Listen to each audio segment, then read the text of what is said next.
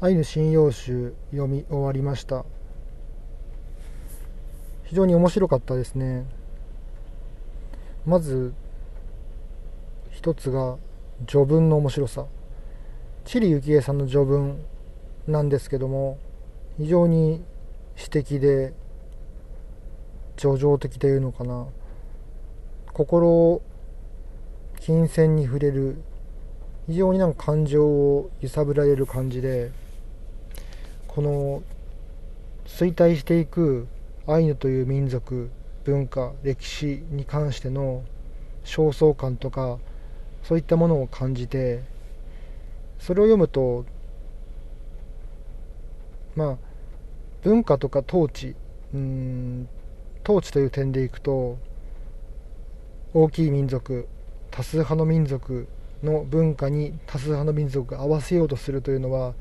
行動としては理解できるわけですけれども一方で少数民族の歴史文化を否定するもしくはなくすことによって多様性うんいろんな種類が本来は多かったものが少なくなってしまってやはり種類が多いことによって使用していくより向上していくものであると考えればやはり文化って残すべきでむしろ意識的に残さなければいけない。そのように思いました。なので、まあ、単純に昔はそういった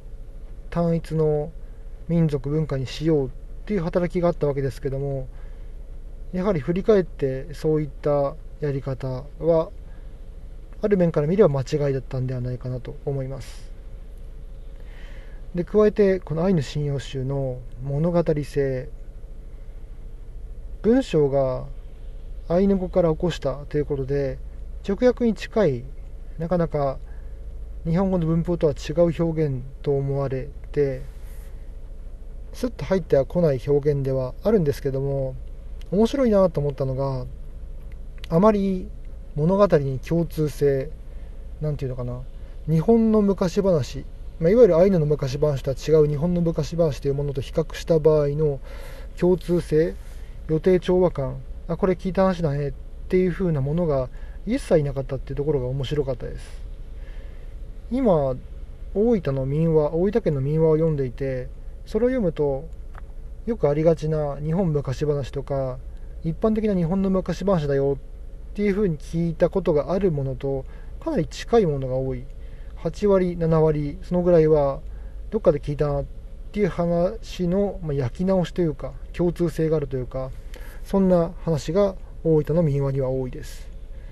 ただアイヌの信用集アイヌの話を読むと全然そういったどっかで聞いたねっていう話がなくて独立した異文化であるアイヌの昔の話神話の話そういったものだなと思えてなかなか新鮮でした、まあ、短編ばかりの話なので読みやすいですしいろんなこういう風な神話民話もあるんだっていう風な理解を広げるっていう点でいけばかなりいいものだったんではないかなと思います。で最後の本文本書ん？本書？うんメインの話が終わった後の金田一京介のまとめの話もいいですしでそのまた最後にアイヌの、まあ、神話の学問としての位置づけとかそういったものを解説している方の解説文も面白かったです。名字がチリさんなのでもしかしたらご家族チリ幸恵さんのご家族とか子孫とか、まあ、近い方なのかなとも思いました。アイヌの別の本も積んでいたので